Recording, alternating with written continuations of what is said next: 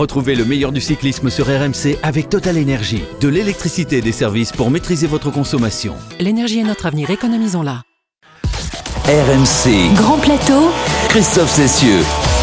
Salut à tous, l'équipe de Grand Plateau a changé d'air. Et oui, à quelques heures du départ du Tour de France, nous voici arrivés à Bonport, à Brest, tout au bout de la Bretagne et de la France, là d'où s'élancera donc ce samedi la 108e édition de la Grande Boucle, un Tour de France que vous allez pouvoir suivre en intégralité sur RMC, c'est une tradition installée depuis plus de 20 ans maintenant, tous les jours le direct de 13 ou 14 heures jusqu'à 18 heures. Et puis votre podcast préféré, Grand Plateau, que vous pourrez télécharger tous les soirs vers 19-20 heures et que vous pourrez également écouter en direct tous les jours à minuit. Pour vous faire vivre euh, tous ces grands moments, tout ce Tour de France, l'équipe de choc est au rendez-vous. Notre druide qui fête cette année, messieurs, dames, s'il vous plaît, on se lève et on l'applaudit, son 50e Tour de France. Un demi-siècle de Tour de France pour Cyril Guimard, qui a toujours bon pied, bon oeil. On dirait pas que c'est ton 50e. Ça va, Cyril? Oui, ça va très très bien. C'est le 50e. Je suis au départ du 50e. Je l'ai pas Ah, encore fait. oui, le Pour l'instant, je n'en ai fait que que- 49. Oui, oui, oui. Et c'est pas sûr que tu le finisses. Et oui, parce Ouais. qu'avec l'équipe de choc, là, je Ouais. risque de prendre des coups. Jérôme Coppel, alors bah lui, il en a beaucoup moins des, des Tours de France à son actif. 5 fois moins. Cinq fois moins. Dixième. À dixième dixième. cette année. Ouais, mais alors, combien en tant que coureur et combien Alors 6 en tant que coureur et 4 en tant que consultant. Ah, bientôt, tu vas, de- tu vas en avoir plus comme consultant. Ouais. C'est là qu'on prend un coup de vieux, quoi, tu vois. Exactement, Ah, exactement. Mais c'est beaucoup moins dur. Je, je vieillis moins vite que sur le vélo quand C'est beaucoup moins dur d'être confronté à Arnaud Souk et à Pierre-Yves Leroux tous les jours? Vraiment Oh, Arnaud, il est pas tout le temps en face de moi, du coup je le vis plutôt bien. C'est vrai que euh, Pierre-Yves, c'est un peu plus compliqué.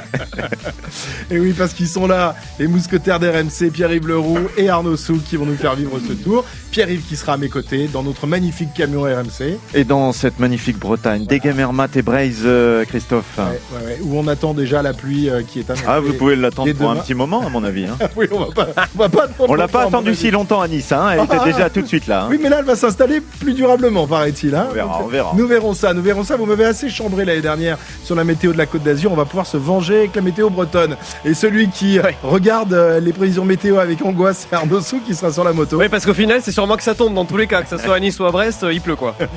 Salut les amis. Bon, en, pleine forme, les gars, pour attaquer ce, ce tour. Évidemment, Vous avez la, évidemment. la banane et on va se, se régaler. Et puis, nous serons accompagnés tous les jours, même s'il est resté en studio, on le sort pas, vous savez, parce qu'il peut mordre. Pierre Amiche, qui euh, tous les jours nous racontera les belles histoires du Tour de France passées dans la rétro-poussette. Le Tour de France qui s'élancera donc euh, ce samedi de Brest, au bout du bout de la France, cette Bretagne férue de, cyclisme qui a engendré tant de grands coureurs, même si tous n'ont pas remporté le Tour. On en parlera tout à l'heure. Donc, Pierre euh, nous, euh, racontera justement le, premier départ de, Bretagne. C'était très longtemps.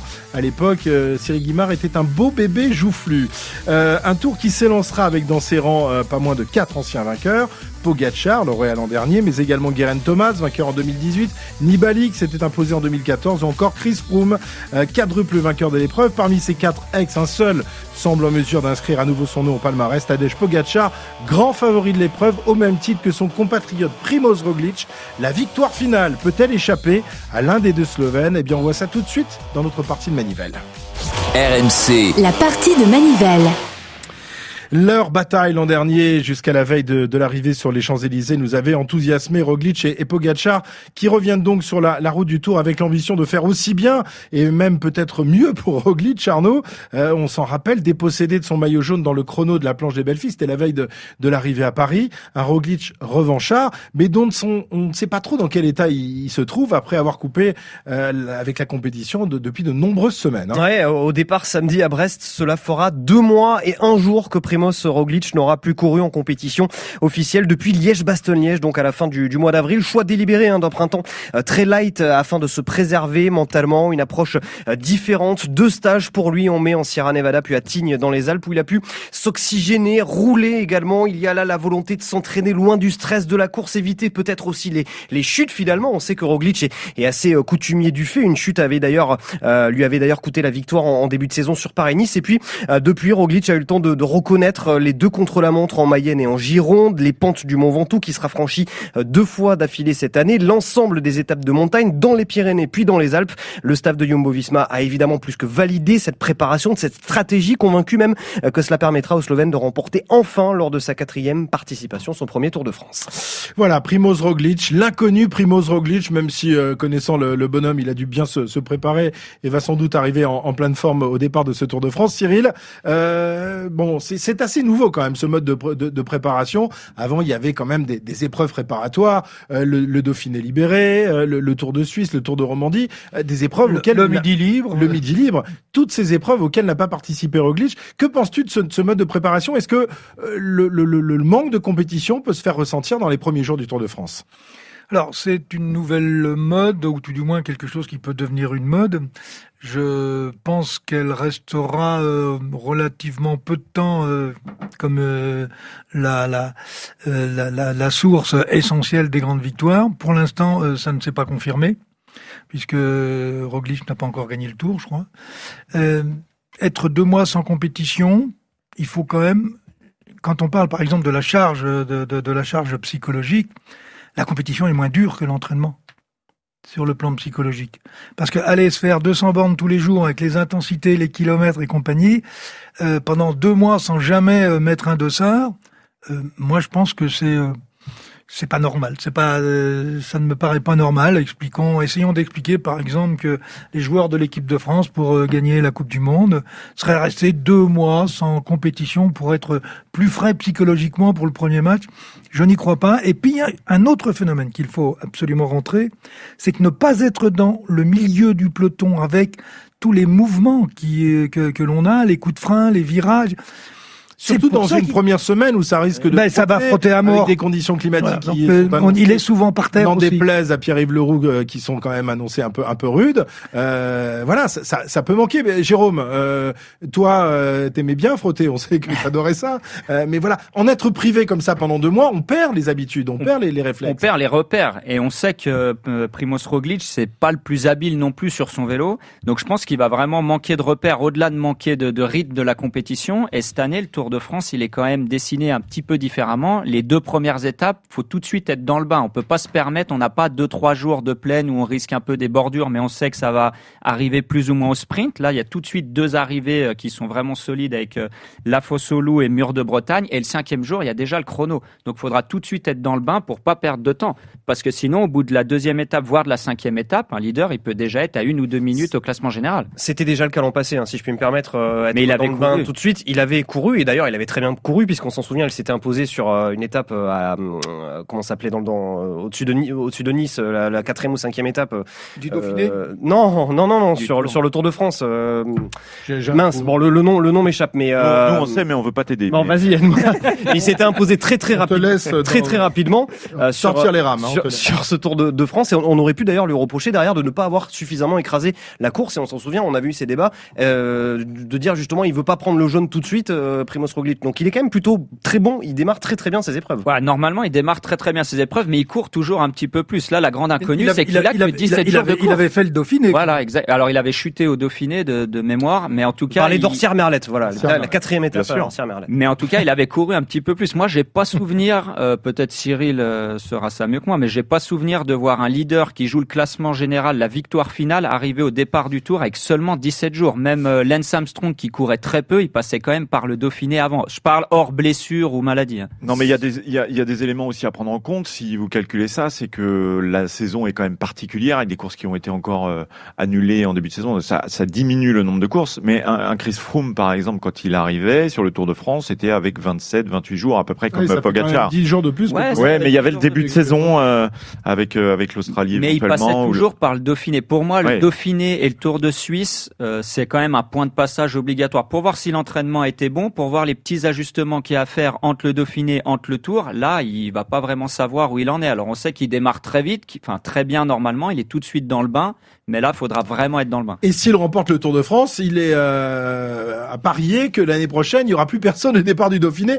En tout cas, plus les. Bah, C'est-à-dire qu'il va falloir, tour, hein. il va falloir euh, tout simplement annuler le Dauphiné, le Tour de Suisse. Euh, voilà. Bah, c'est ce qu'on dit. Hein, L'homme descend pas du singe, mais du mouton. Hein. Donc s'il fait ça, tout le monde va faire la même chose. Après cette année, c'était très particulier. Le Dauphiné, on, il faut quand même répéter que le, le départ du Dauphiné, c'était aussi le week-end d'arrivée du Giro. Le Dauphiné a été avancé en raison de la présence des Jeux Olympiques juste après le Tour de France. Enfin bref, il y avait quand même tout un tas de choses qui faisaient que il n'y avait pas un plateau énorme sur le Dauphiné cette année. Alors Primoz Roglic, donc grosse incertitude, grosse interrogation. on a moins de, de, de, de, questions à se poser quant à l'état de forme de Tadej Pogacar, qui lui a participé à quatre épreuves par par étape depuis le début de l'année. Il en a rapporté trois et la quatrième, il a terminé deuxième. Il est en pleine forme. Euh, on l'a vu courir régulièrement et on l'a jamais vu euh, en, en, difficulté cette, cette saison. Hein. Franchement, euh, je sais pas quel est votre favori pour le Tour de France, mais moi personnellement, je vois bien Pogacar se succéder à lui-même. Hein. La, la, seule petite interrogation par rapport à ce que tu viens de dire. C'est le championnat de, de, Slovénie où on l'a vu finir euh, troisième sur le contre-la-montre donc logiquement oui. chez lui, voilà, et cinquième sur euh, sur la route. Alors certes, il y a une concurrence aujourd'hui en, en, Slovénie, il y a des bons coureurs, mais c'est un peu surprenant quand même de ne pas le voir avec le maillot euh, national ici au départ. Quand même. Cyril.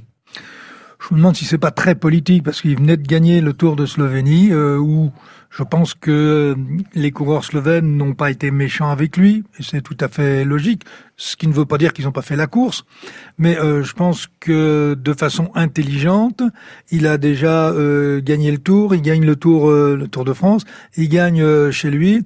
Je pense que politiquement, c'était intéressant de laisser euh, les autres, ces autres coureurs slovènes, eh bien tout simplement aller chercher des accessites, et ça permet aussi de dynamiser le cyclisme slovène. Donc, je s'amuser à gagner le contre-la-montre et la course en ligne. Je pense que d'ici peu, dans peu de temps, chez lui, on l'aurait appelé le cannibale. ouais, et puis il y a encore un autre paramètre, c'est que sur le tour, on a besoin d'alliés, hein, même s'ils sont pas dans la même équipe. Donc laisser un championnat national à un autre coureur, en l'occurrence c'était euh, Traknik pour le, le chrono et, et... puis euh, Mohoric pour la course en ligne, équipe Bahrain Victorious, on sait qu'à forte connotation slovène, si jamais ils ont besoin d'un petit coup de main pendant les trois semaines du tour, ils vont pas oui, oublier mais il aura le coup de main de, de Roglic comme l'année dernière, hein, entre Slovènes. Peut-être entre Slovènes. Juste ah oui, c'est normal parce que Roglic a freiné dans la, la, la, la planche des belles filles. Alors vous allez peut-être me dire que ça sert à rien, mais on a une comparaison, un point de comparaison sur contre-la-montre cette année entre les euh, Primoz Roglic et donc euh, Tadej Pogacar, puisqu'il y aura cette année 58 km de contre-la-montre. Sur 14 km lors du Tour du Pays Basque à Bilbao, euh, Pogacar a perdu 30 secondes sur Roglic. Voilà. Sachant que c'était la, la, seule épreuve de l'année que n'a pas gagné justement euh, Tadej Pogacar en course par étapes. Alors on est toujours tenté de se dire que, que le schéma d'une année va se reproduire l'année suivante. Attention tout de même à une autre formation très revancharde, les Ineos Grenadiers, même si leur leader Massimo Egan Bernal n'est pas là après avoir remporté le, le Tour d'Italie. Euh, malgré tout, ils viennent en force. Hein, on en parlait déjà la semaine dernière dans le Grand Plateau. Trois anciens vainqueurs de Grand Tour, Thomas Carapaz et Hugo ainsi que le, le, troisième du dernier Tour, Richie Porte. Avec ce quatuor, peuvent-ils inquiéter les Slovènes Et comment faire Comment faire pour inquiéter ce, ce duo euh, on, on, en parlait la semaine dernière. Carapaz est un, un ton en dessous quand même de Pogacar et Roglic, euh, mais ils, ils ont la, la, force de la de la de, du nombre en quelque sorte. Cyril, euh, est-ce qu'il va falloir les harceler euh, Comment comment faire? On sait que c'était pas la, la culture d'entreprise de la Sky et, et d'Ineos. Euh, là, ils vont devoir faire la course. Alors, ce n'est pas non, je, euh, je pense qu'il faut pas les harceler. C'est plutôt à Ineos d'harceler ses adversaires. Oui. Ils ont, il faut ajouter Guggenhardt quand même, hein, déjà euh, vainqueur euh, du, du, Giro. Mm. Donc ça fait euh, quatre coureurs euh, leaders. Donc s'ils veulent gagner le Tour, il n'y a pas 50 solutions. Il faut qu'ils arrivent, qu'ils arrivent à surprendre leurs adversaires. Ça ne sera pas facile parce que ces quatre coureurs aujourd'hui ne sont pas les quatre meilleurs du Tour de France enfin, ou tout du moins, ils sont pas dans les trois meilleurs du Tour de France. Les trois meilleurs, ben on les connaît, on les on, on les a déjà on les a déjà cités. Donc euh, leur problème, ça va être de courir de façon totalement différente pour essayer de trouver la faille chez les jumbo. Euh, et puis euh, dans l'équipe de Pogacar. Mmh. Comment faire, Jérôme? Comment faire sur le sur le, le, le, le, le papier ou sur le tableau euh, pour espérer mettre à mal Pogacar et Roglic les deux? Eh ben, comme tu as dit, il va falloir les harceler et essayer de les surprendre. Après, chacun leur tour, tenter des coups de loin. Ils auront pas le choix. De toute façon, en face à face à la pédale, à mon avis, ils sont un petit ton en dessous de, de Roglic et Pogacar. Les deux ont une très bonne équipe. En plus, Jumbo-Visma, UAE Emirates, c'est quand même solide. Alors, ouais, bien UAE sûr, Emirates, beaucoup plus solide que l'an dernier. Que l'an passé, exactement. Alors, bien sûr, Ineos sont une très forte équipe, mais Carapace, il va pas pouvoir se permettre de se contenter de suivre parce qu'il va prendre euh, un peu cher dans les chronos, donc va falloir qu'il prenne un peu d'avance, va falloir qu'il les surprenne. Dave Brailsford l'a dit, euh, attendez-vous à l'inattendu, il a dit. Donc ça veut bien dire qu'ils ont des choses en tête.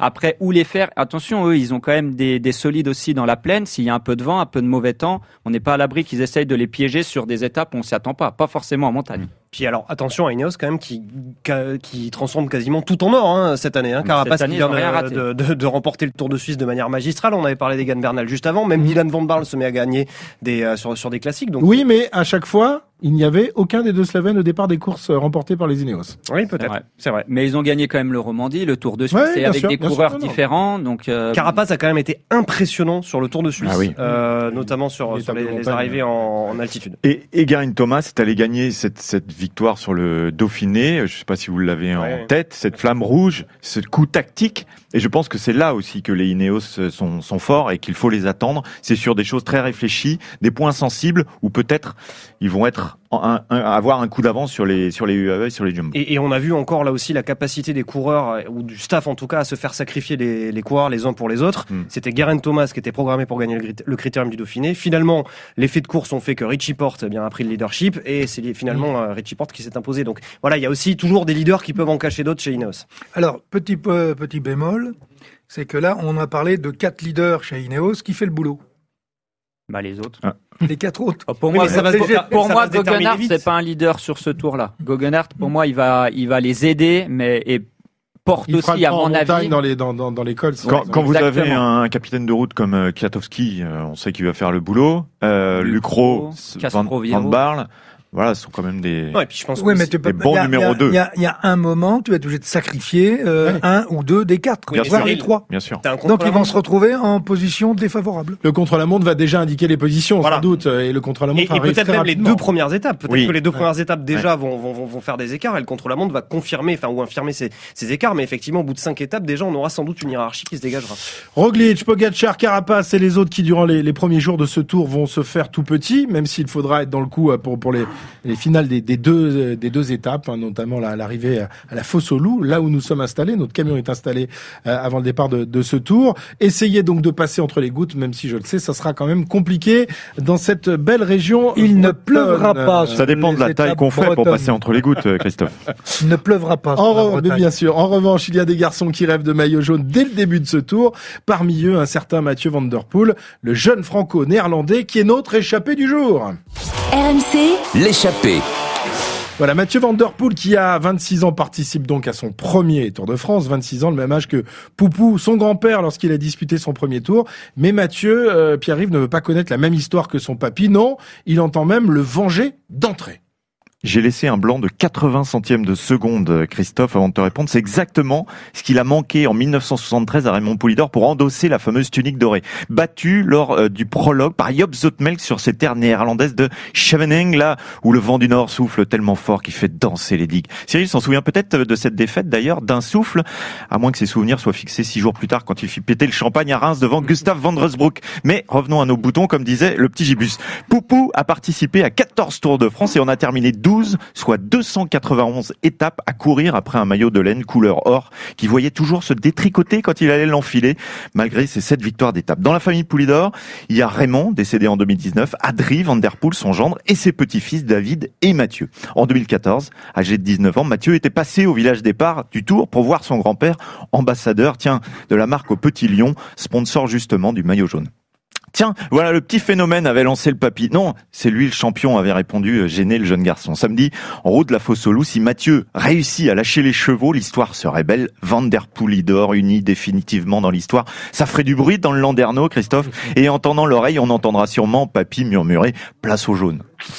Magnifique, l'histoire serait très belle, comme nous disait Pierre-Yves. Et Christian Prudhomme, le patron du Tour de France, y croit dur, dur comme fer.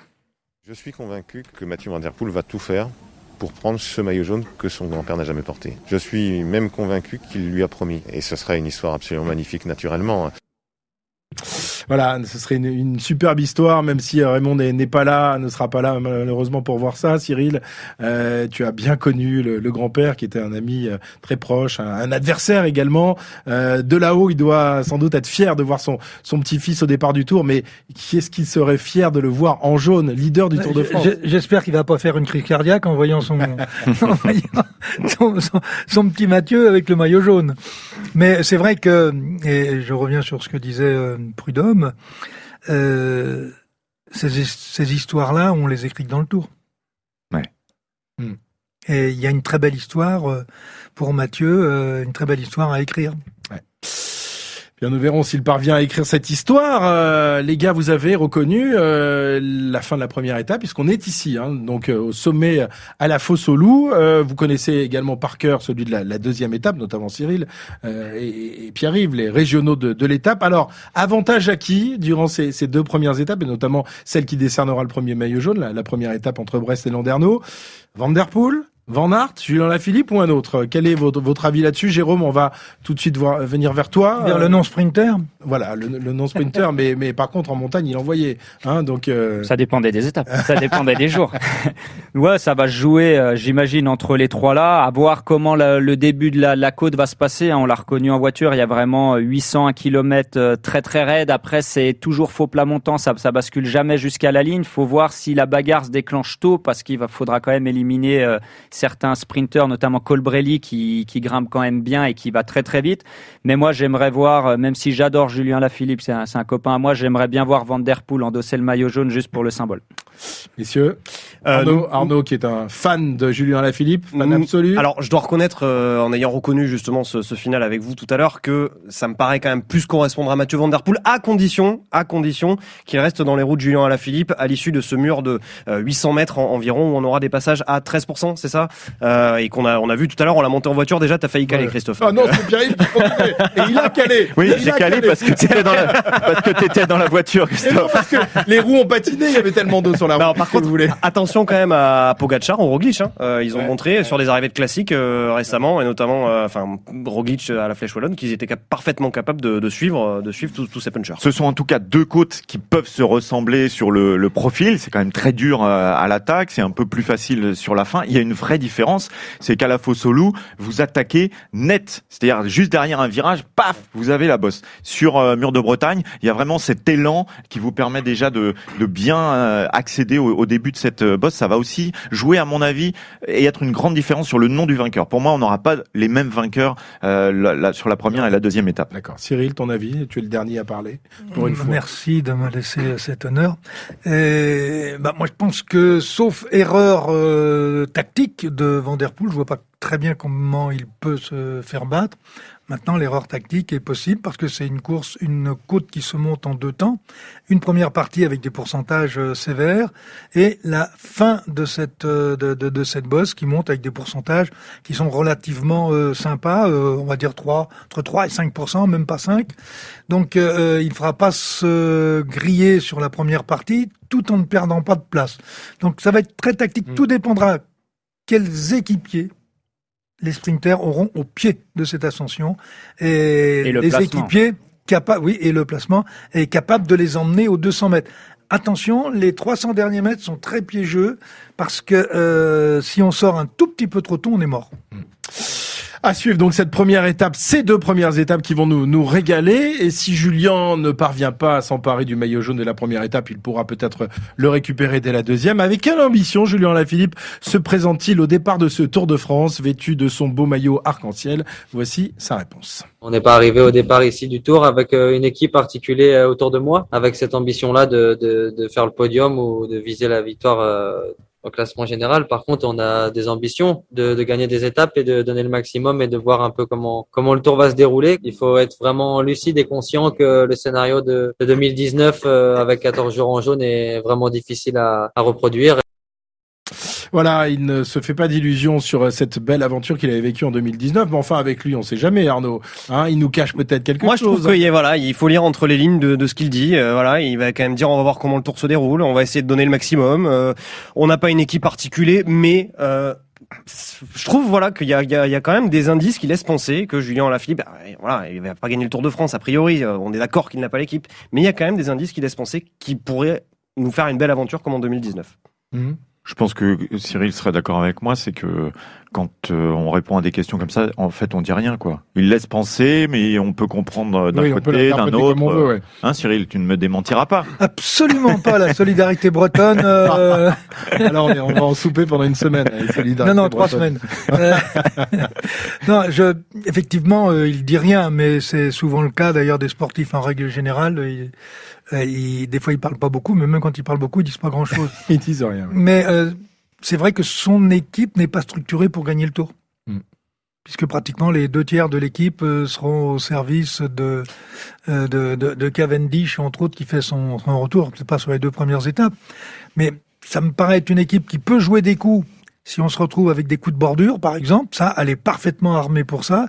Mais défendre un maillot avec l'équipe qu'il a, je vois pas très bien comment il pourra faire. Nous verrons En, en haute montagne, bien sûr. En haute montagne, oui, c'est là où, où ça devient un peu plus difficile pour, euh, pour Julien, là où il avait laissé euh, euh, échapper son maillot jaune en 2019. Le tour qui va donc passer quatre jours en Bretagne visitera euh, tous les départements bretons avec toute la passion que les Bretons vont au cyclisme. Savez-vous, messieurs, combien de, de coureurs bretons ont remporté le Tour de France et leur identité? Je, je m'adresse évidemment aux Bretons, hein, parce que là, euh, alors Cyril, D'après-guerre? Non, depuis le... Non, mais d'après-guerre, on peut répondre avant le t'es pas né. Oui. Bon, bah, il y a, il y, a, il y a Robic, Bobet, Hino. ok. Il Il y en a un quatrième, je y en a un quatrième, Un quatrième.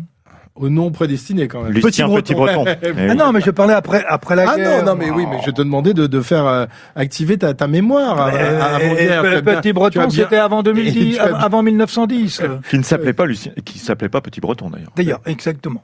Bon, d'ailleurs, euh, euh, Pierre Amiche nous racontera l'histoire de, de Petit Breton dans une de ses chroniques. La première euh, de nos rétro-poussettes de ce Tour de France, eh bien, justement, euh, est euh, consacrée à- au premier départ euh, du, du Tour de France en Bretagne. C'était il y a 69 ans. Euh, je vous le disais tout à l'heure, je- notre ami Cyril avait était un beau bébé, dodu, Élu plus beau bébé, je crois, élu de, de ben, Bretagne oui, oui, euh, de, cette de année-là. Loire-Atlantique. Ouais, ouais. Le Tour 1952, dont Pierre Amiche va donc nous narrer l'histoire tout de suite dans sa rétro-poussette.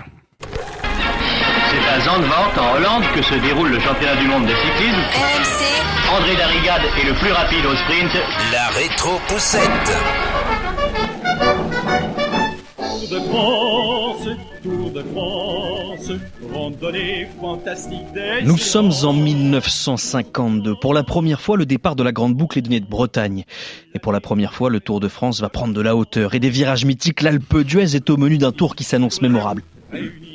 Mémorable, d'abord parce que les deux derniers vainqueurs, Suisses, Koblet et Kubler, ne sont pas là. Malgré ça, à Brest, trois vainqueurs sont au départ. Déjà, les coureurs se rassemblent. De son côté, Robic met la dernière main à son équipement et s'entretient avec le nouveau directeur technique de l'équipe de France, Marcel Bidot. Gino Bartali, le campionissimo, fixe avec soin ses bidons. Copie, grande vedette, semble fin prêt. Mémorable aussi parce que pour la toute première fois de l'histoire cycliste, le Tour de France ne se contentera plus d'être l'événement estival majeur de la presse et de la radio. La grande messe de juillet devient cathodique. Chaque soir, un résumé de l'étape en images permet aux coureurs d'être plus que des noms, mais des visages. Robic, Bartali, Coppi, Gemignani, ils prennent vie dans le salon de quelques privilégiés. Pour les autres, eh bien il reste la caravane, une grande fête populaire où se produisent les soirs d'arrivée les plus grandes vedettes françaises. En ville, la caravane publicitaire campe sur la place du Capitole. C'est un des gros attraits du Tour. Dans la ville d'étape, c'est autour d'elle qu'on se masse, faute de pouvoir toucher les champions dont le sommeil est sacré. On se presse autour des voitures. Ici, on lave les maillots des coureurs.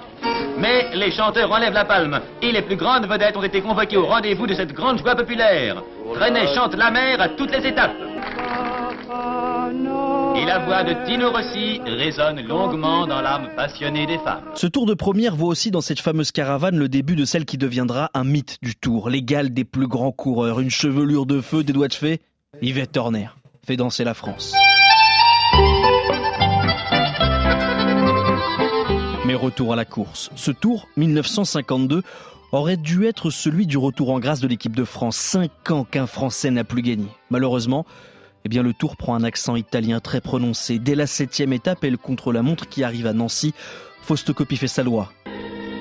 Fausto Coppi, inquiet au départ, a trouvé la cadence. Dans cette étape de la vérité, il abat son jeu d'un seul coup.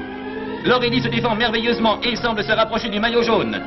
Fausto Coppi, malgré deux crevaisons qui lui prennent une minute, arrive dans le meilleur temps à Nancy et se trouve troisième au classement général. Bido a eu presque plus chaud que ses coureurs, mais Lorédi a réussi à reprendre la première place avec 10 secondes d'avance sur Magny.